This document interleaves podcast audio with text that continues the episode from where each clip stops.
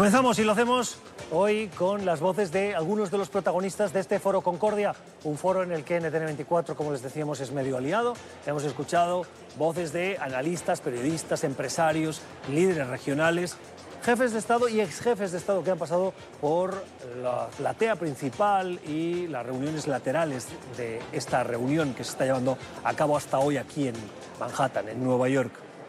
Le hemos pedido a uno de los participantes, un habitual de Concordia, el expresidente de Uruguay, Luis Alberto Lacalle, que nos acompañe al inicio de este programa. Presidente Lacalle, gracias por estar con nosotros. Un gusto, yo ya soy habitué. El presidente Lacalle fue jefe de Estado de eh, Uruguay del año 90 al año 95. Eh, Uruguay ha sido noticia en las últimas horas. Se reunió ayer una reunión de cancilleres del Tratado Interamericano de Asistencia Recíproca. 16 votos a favor de no opción militar, sí más presión, sí más sanciones eh, y una serie de medidas. El único voto contrario, Uruguay. Mucha sorpresa por parte de algunos, sobre todo viendo la unanimidad, el otro una abstención de Trinidad y Tobago. ¿Cómo analiza usted esa posición de Uruguay tan distante de socios regionales?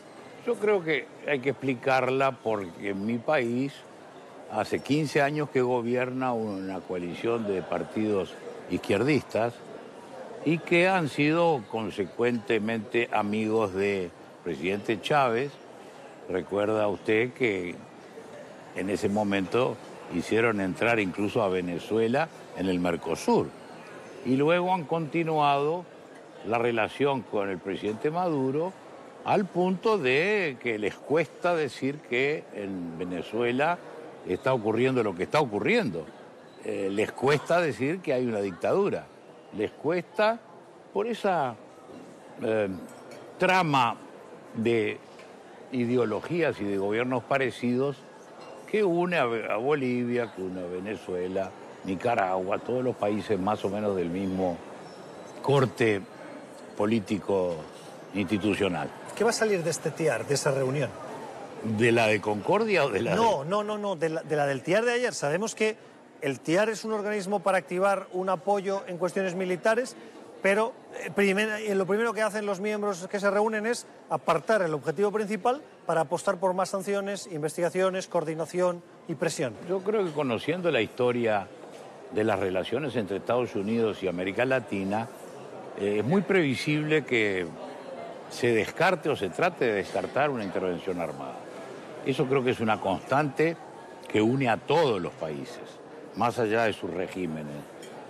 Lo de Venezuela es un- una tormenta perfecta. Yo pocas veces, en lo que conozco de historia, aún del mundo, no solamente de América Latina, se ve una conjunción de problemas graves todos ellos en un mismo país.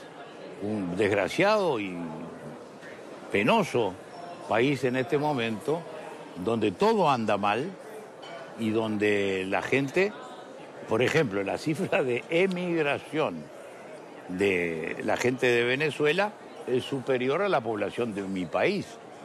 Nunca se ha visto una sangría como la que está ocurriendo. Y bueno, no vamos a abundar sobre hambre, falta de remedio, falta de libertad que se está viviendo.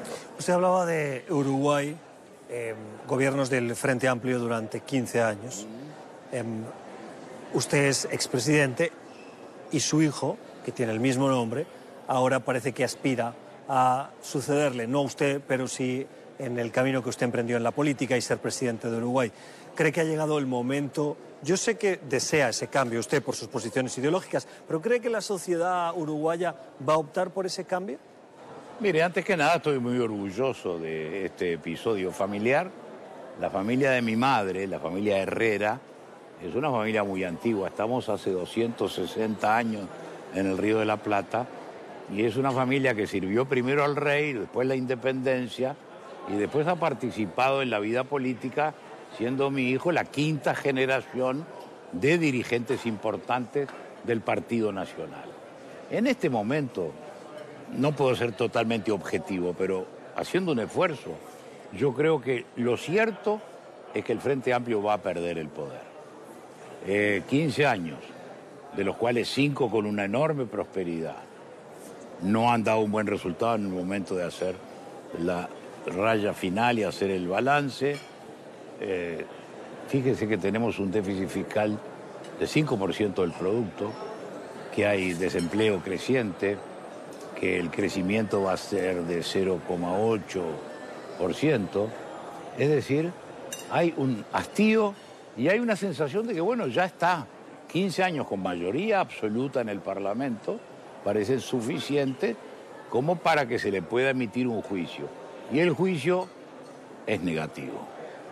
Enfrente están distintos partidos, entre los cuales destaca el nuestro, el mío, el Partido Nacional, que parece ser el que va a quedar para la segunda vuelta. La primera es el 27 de octubre, la segunda es 30 días después, y en la segunda participan el primero y el segundo. El Frente Amplio probablemente sea primero, con un 30-35% de la votación, y luego el Partido Nacional. Así que hoy la fotografía, no la película, pero sí la fotografía, es que va a haber una final entre el Partido Nacional y el Frente Amplio el último domingo de noviembre.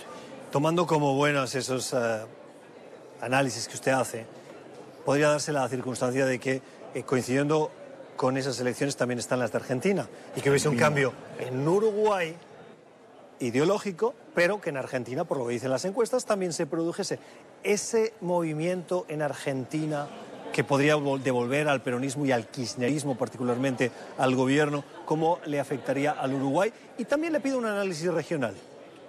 la Argentina es un país muy particular, por decirlo en unos términos eh, civilizados tiene una serie de ciclos que se van repitiendo y a partir de cada uno de los nuevos gobiernos, como le ha ocurrido al presidente Macri, se abre una esperanza y luego esa no se realiza o los datos que afectan a la gente, que en definitiva son los que mueven a un electorado. El electorado a veces, hablarle de la deuda externa es un poco lejano, pero sí hablarle de la inflación el costo de vida es un dato certero.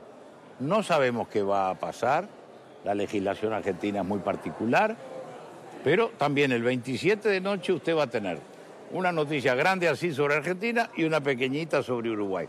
Pero ese día hay dos países que resuelven qué va a pasar en la segunda vuelta. Tengo que terminar pidiéndole mucha brevedad al respecto de la opinión que tiene de la política estadounidense con América Latina hoy, con esta administración. ¿Cómo la valora?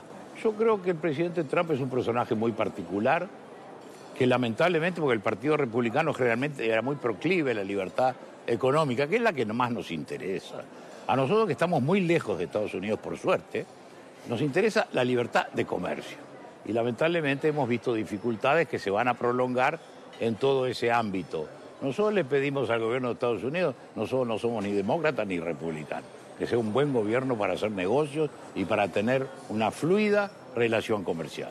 La opinión del el expresidente de Uruguay, Luis Alberto Lacalle.